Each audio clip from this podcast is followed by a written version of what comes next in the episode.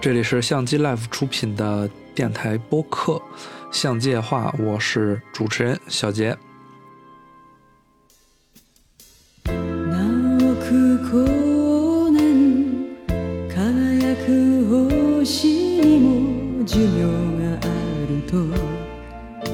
大家在新手阶段，或者说是在对嗯自己想要买的相机不是很了解。呃，很明确的时候，可能都会想，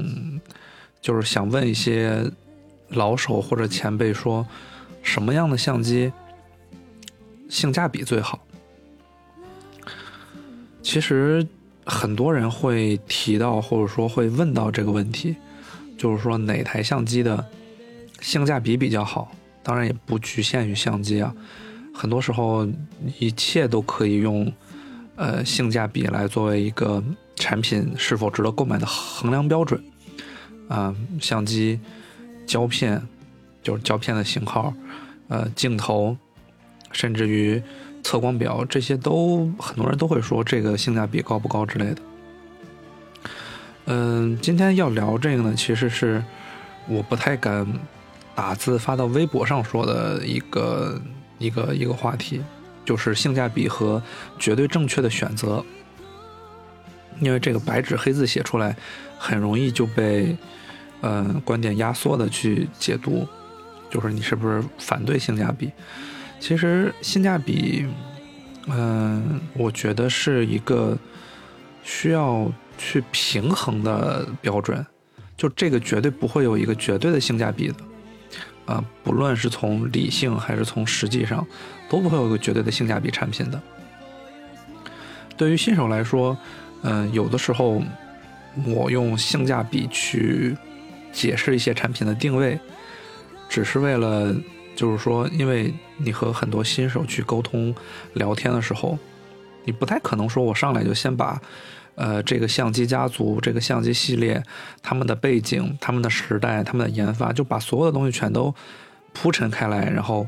讲解给你听，告诉你说这里面哪个相机有什么样的特点。我只能先大概的告诉你说，这个东西你买了它入门的话，呃，就是说很会很快的帮助你去了解这个相机的系统或者了解这个品牌。然后呢，这个你要付出的成本并不会特别高。然后它拥有的功能也还比较丰富，那我有的时候会说，那可能来说这种相机就比较有性价比，呃，但是这只是一个特定角度或者说特定语境下的词语，我不认为把这个性价比扩大化，或者说把这个性价比呃作为奉为圭臬，嗯，是一件绝对正确的事情。为什么这么说呢？因为，嗯。呃，现实中肯定是有一类产品，不论是相机还是镜头，嗯，能看起来很符合最佳性价比的这种定位的，就肯定会有类似的产品。就是说，它的价格相对低廉，然后功能非常的丰富，然后没有什么特别明显的短板，呃，大家接受起来的门槛也很低，能提供的性能，呃，大家也都能用得着。这类产品肯定是销量也非常好、非常不错的，但是，呃，在这种讨论的背景下面，我们要区分两个维度，就是说性价比，你要是在购买选择的维度上，嗯，我觉得是有不错的价值的，就是可以让你在市场上发现那些哪些值得买的产品，但是另一个维度就是说，你为什么要买这个东西？是挺重、挺重要的一件事情。呃，比如说胶片相机，比如说数码相机，都有都存在这样的问题。如果就是说让我给一个一个想买相机的朋友推荐，我第一个问题其实不是问预算，我第一个问题就是想问你到底要拍什么。嗯，这个问题其实挺尴尬的，因为我很长时间不愿意给朋友推荐相机。是因为很多人购买相机，他他的想法就是我要买一台相机，就我要过上拥有相机的生活，但并不是说很清晰的能明白自己要去拍摄什么样的题材，然后相机的性能会对你的创作有多大的影响，或者说是提升，这些都不是很清楚的情况下，呃，其实是非常难推荐的。所以，嗯，说句难听点的，市面上卖的最多的相机都是这类的相机，就是它的功能顶尖嘛，也不是很顶尖。但你说不够吗？那绝对够了。很多人，大部分人的创作其实都没有遇到说啊器材的门槛。然后呢，这种这种相机就是中低端的或者说中端的相机卖的特别好的原因就是在于此，就是它给很多。摄影爱好者或者说是相机爱好者提供了一个入门的入门的工具。这个工具仅仅是宣示你入门，而并不是说，当然它肯定也具备说你新手学习的那些性能。但是说难听的，很多人根本不会用这些相机。就比如说，嗯，大部分拍摄题材来说，现在市面上。主流的一些大家很热门的产品，其实和五年前的比，在创作上不会让你感到特别大的区别的，就是必然会有科技进步，然后相机产业革命带来的各种提升和变化。但是对于创作来说，这种三年五年的相机代差，真的很难给你怎么说呢？给你。提供说啊，我我现在用了最新的相机，拍的就是比过去的好。其实不是这样的，其实是你你现在比三年前、五年前摄影水平提高了，而不是说你三年前、五年前用的相机不够好。嗯，其实这个例子也很好理解，就现在仍然有很多胶片摄影师，很多就是说虽然现在没什么人拍胶片了，但是还是有很多胶片摄影师，他们拍的很多的作品。还都是非常好、非常不错的。那你怎么去解释？你说这个胶片相机拍起来又麻烦，呃，对焦性能啊，各各方面的性能肯定都不如现在最主流的，呃，就是无反旗舰，什么 A 一啊、Z 九啊、R 五啊、R 三这种。但是没有说，就是说你你你必须用这种最顶尖的、最好的设备才能拍出照片。所以就是说。呃，涉及到一个问题，就是说，对于大多数人来说，对于大多数人来说，其实相机就是一个概念，就是我我拥有一台相机，呃，可能就会能更体现我与众不同，可能更能满足我希望与众不同的那种心理感受。我也是这样的，我我不是说呃批评大家或者说批评别人，因为我是这样的，我最开始想要一台相机，嗯，就。一方面是因为专业的原因，另一方面就是我觉得拍照能让我跟别人不一样。那这种不一样不一定是说我要显得跟别人不一样，而是我就可能就是说追求，呃，有些爱好、有些取舍上面和其他人不同啊。我觉得这个也没什么好批评别人或者自我否定的。我觉得这个是挺对的。但是如果你是出出于这种原因去选择一些相机的话，其实不用特别的在意，嗯，性价比，或者说一些绝对正确的选择。那么好，就进入第二个，就是展开第二个问题，就是说性价比和绝对正确。嗯，其实聊这个问题真的是非常让人挠头，因为你很多想法说出来，就难免会被人。很压缩的去理解，其实是这样的，就是，嗯，很多很多舆论也好，很多言论也好，就是会提到 M 四三，就是 M 三分之四系统，呃，奥林巴斯和松下之前的非常好玩的一个系统。那最近这两个系统表现都并不是。嗯，特别的好，销量也在跌，然后市场份额什么的都在变。奥林巴斯也退出了，变成了奥之星。嗯，其实这件事情，呃，主流或者说更广的产业视角来说，肯定是你满足不了，就是说你提供的这个传感器提供的这个系统不能很好的满足消费者对于摄影器材的这种追求了，就是大家对你这个东西不满意了，不愿意选择你了。但是另一方面，也有一些怎么说呢？也有一些是，嗯，是被一些主观、被一些言论造成的一些主观的情绪所影响的。为什么呢？就是大家会发现有一个，呃，也不能叫绝对正确吧，就是相对正确的言论，就是说，M 四三它的，呃，比如说它的噪声、它的宽容度啊、它的信号什么的，就是这些东西，我觉得都是对的，包括，呃，光圈等效光圈和焦距这些，我觉得都是对的。但是很多时候有些。朋友在聊这个的时候，他是抱着科技或者极客的视角去聊的，就是你这个东西，不论是实际还是呃数字数学计算，你的这个你的这些综合的信息啊、信号这些东西，的确是不如画幅更大的、更好的系统的。呃，我觉得这部分是完全没有问题的，但是很多，嗯。很多帮腔的吧，可能这么说有点儿，有点儿主观偏激，但是只能这么说，就很多帮腔的特别喜欢这种，这种这种弹药，就是来体现他们的优越感，就是他会拿到这些参数跑分，就会说，你看你们这些玩 M 四三的还他妈玩呢，对吧？你的宽你的宽容度、你的信噪比、你的这些东西，嗯，都不如全全画幅 F 八、F 十一光圈的，这有什么意思呢？啊，然后就很多人特别喜欢通过这种方式来，呃，凸显自己的优越感和正确，甚至就是说自己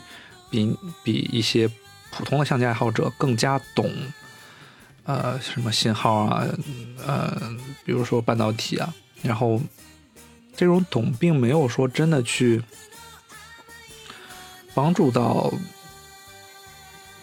就是说，很多相机的玩家，他只是他他的本意，并不是说，就是说看在眼里，疼在心上，就说哎呀，这 M 四三这个未来绝对没前途的，这个不行，我我一定要把最光明的、最有趋势的、最有趋势最光明的这个系统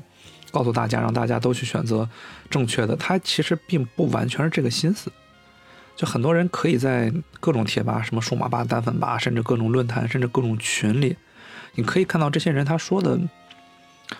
主要是体现自己的优越感，但是这种优越感背后其实是有相对怎么说正确的理论支持吧。这种理论我觉得它是客观的嘛，就是不管是跑分还是呃你去做很多测试，我觉得这种客观的东西都是嗯就没没有什么讨论的必要的。但是让人很。唉，很唏嘘的是，很多人会拿到这些，会捧着这些客观的弹药去做很多主观的输出，所以，就我是希望，就是说对相机感兴趣的，就是对于拍照感兴趣的，对于相机感兴趣的，嗯，不用特别在意一些绝对正确的言论，嗯。就是不同的系统，它肯定有不同的乐趣的。我们追求的，从广义上来说，我们肯定是追求，呃，相机写真器材进化的那个主的主的旋律，就是更快的捕捉，更清晰的捕捉，成像效果更好，然后拍摄起来更方便。这是，呃，相机或者说成像器材进化的一个一个绝对的历史车轮进进步的方向。我觉得这个是没有问题的，但是你在这个宏观的趋势，或者说在这种宏观的视角之下，你更更多的应该考虑的是自己，而不是相机产业。就是说，大部分玩家啊，如果你你是抱着说我是抱着相机产业研究的角度，呃，我是对器材器材发展的趋势感兴趣，我觉得你有各种各样的言论内容考虑，我觉得都没问题。但如果你只是一个对器材摄影很感兴趣的爱好者、普通的消费者，呃，我觉得你要一定程度上屏蔽一些这种主观情绪的输出，就是没有那么多正确或者错误的选择。嗯，举个例子吧，就是很多很多很多手机啊，很多手机品牌会做一些手机的这种广告或者说是营销，他们会和很多专业的摄影师去合作，让这种专业的摄影师拿着手机去拍一些风光大片、时尚大片。嗯，我的看法是啊，我的看法是，就这个东西它并。不是一个说不能，呃，就是就是不该承认的尝试。我觉得这种尝试是没有问题的，但是在营销这个地方，其实很多层面上，哎，你说你说是欺骗消费者吧，它不是，因为这个相，因为这个照片它真的是用手机拍出来的，啊，并并不是很多摄影师用相机拍了，然后改一下参数说手机拍的，并不是，他们做广告、做营销的时候。的确是请摄影师用手机去拍，但是这种拍的确能展示这台手机在摄影功能方面的上限，但这种上限是大部分人都怎么说？大部分人都享受不到的。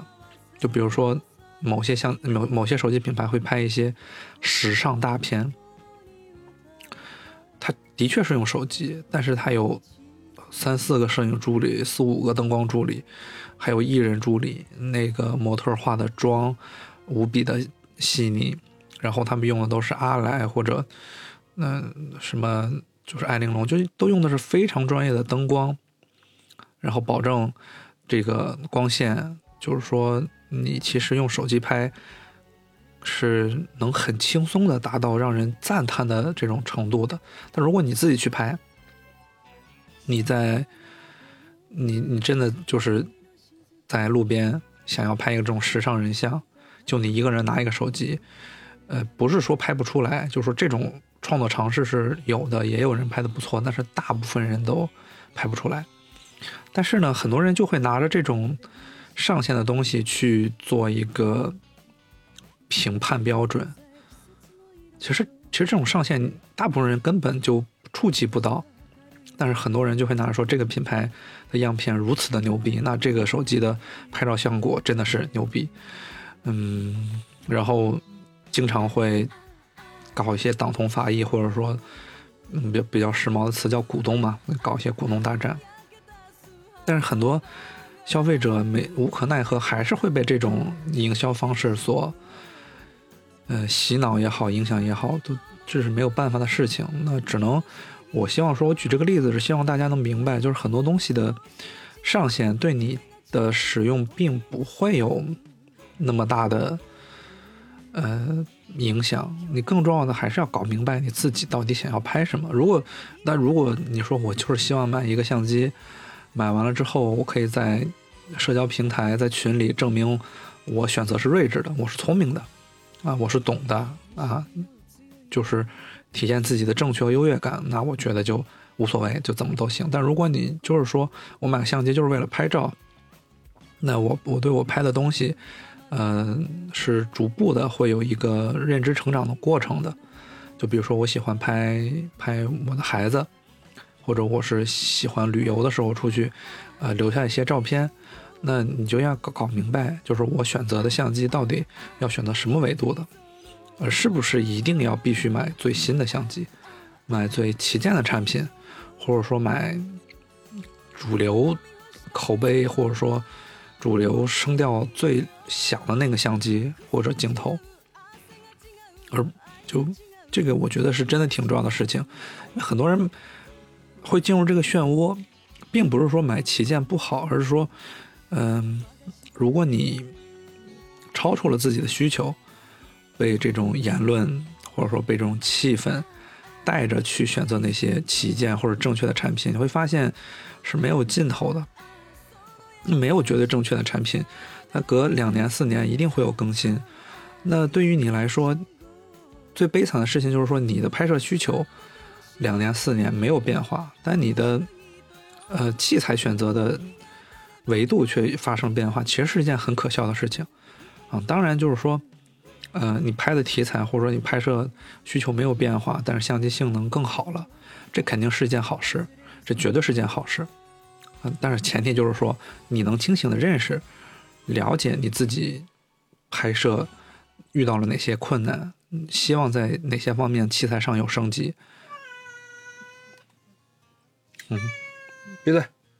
嘘。啊。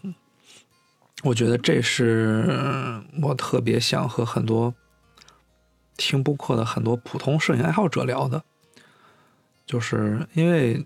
呃，我也会遇到很多，就是说特别讨厌的言论，就是绝对的正确。就比如说很多人问，就是说，呃，两千块钱买一个胶片单反，哪台相机最有性价比？就这种问题，我特别不想回答。我觉得就是说，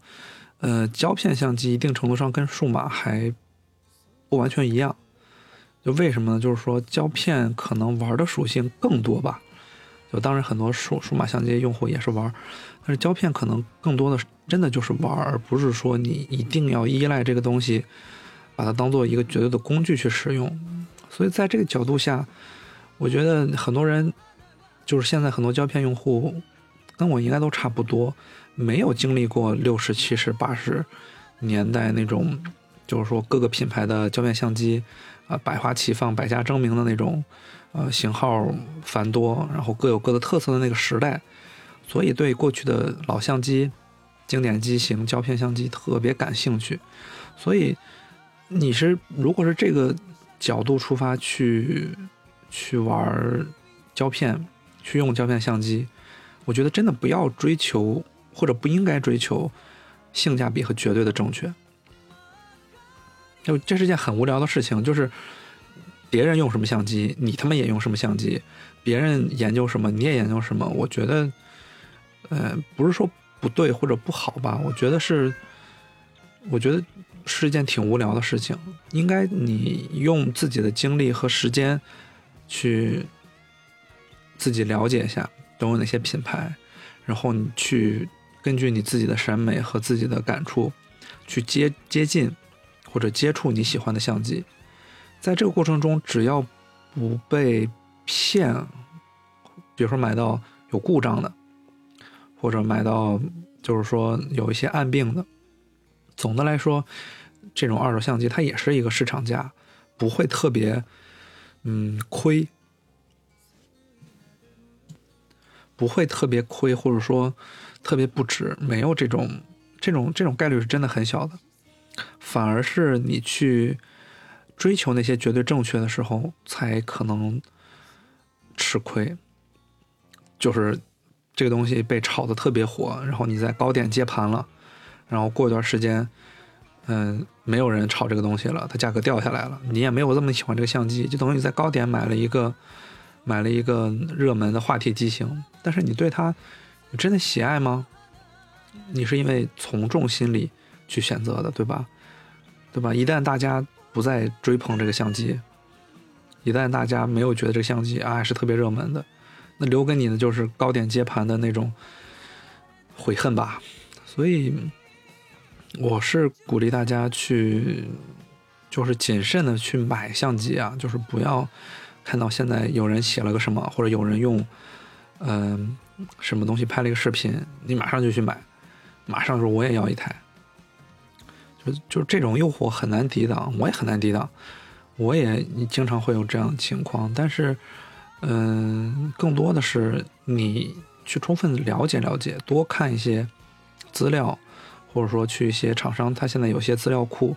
去去看看自己到底是为了什么而玩。比如说我是一个，呃，群里嘛，群里有一些美能达的爱好者。美能达的很多相机他都收藏，所以你你跟人家的视角肯定不一样。就很多美能达相机在你看来觉得哇太奇怪了吧这个相机，但是在人家眼里觉得哇美能达好玩有趣太棒了。那有些尼康用户会 auto AI AIS，就是就是同一个焦段镜头买很多颗，对于你来说那绝对是没有性价比的。绝对是不正确的选择，但是人家的爱好和兴趣就是去拥有或者收藏那么多不同版本的同一个教具的镜头，这就是人家的爱好。我觉得，嗯，你你就是要搞明白自己是一个什么样的心态去接触的这些爱好，接触的相机。我这个真的特别特别重要，千万不要。就比如说在群里也是，在群里，大家都会希望说，我喜欢的相机也能被更多的人认可。我觉得这是完全没毛病的。我也喜欢，我喜欢 F 四、F 三，但我不怎么喜欢 F 二。就是我觉得大家都喜欢 F 三，按说 F 三是群机，也挺好玩的。就是就相当于你找到了很多志同道合的朋友们，都在玩，都在关注相同的。一个玩具，我觉得是没问题的，也挺好的。但是我不太会说，呃，除了 F 三之外，八十年代的其他相机，就是就不值得玩了，就没就不行，都不如 F 三，绝对不是这样的，绝对不是这样的。只不过我的角度是一个单一的角度，我就是想想找到那些，嗯，尼康。印象的，就是让大家留下尼尼康印象那种机型，这种机型无疑是过去、现在甚至过段时间都会很成功的产品，对吧？他们历史上卖的很好，就不用说了。那历史上卖的很好，就会给你带来很多玩二手的便利，因为你的选择会很多。那很多，嗯，就是过去卖的不是很好的相机，比较冷门，就是你玩不到嘛。那当时没卖多少，二手留下来没多少，所以就。呃，追捧的人也不是很多，但是不代表这个相机就完全，呃，没有可玩或者说可接触、可了解的价值了。当然，也不是说我我只玩冷门的，你们你们都玩禄来二点八 F，呃，禄来二点八 GX 或者禄来三点五之类的，我偏要玩战前的禄来，这才是牛逼，这才是对的。但这也不对，就是。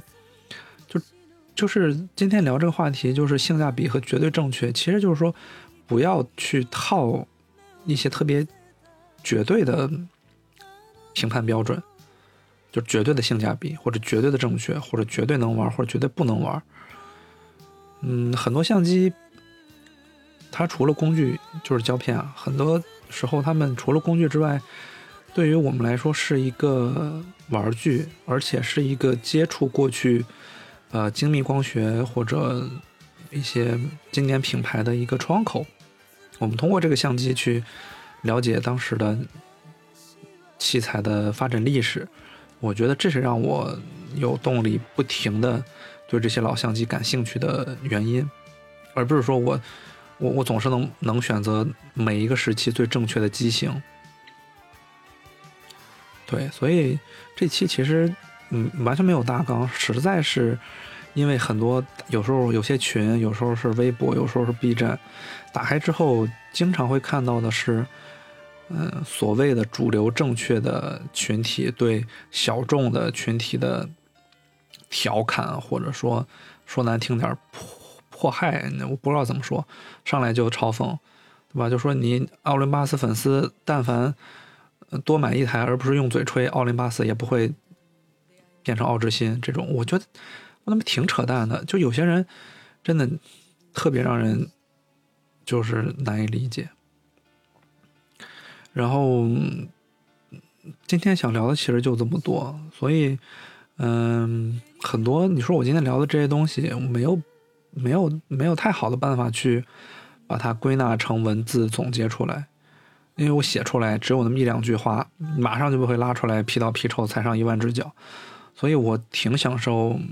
这种播客的形式的，就可能今这期语速有点快啊，但是播客有个什么好处呢？就是说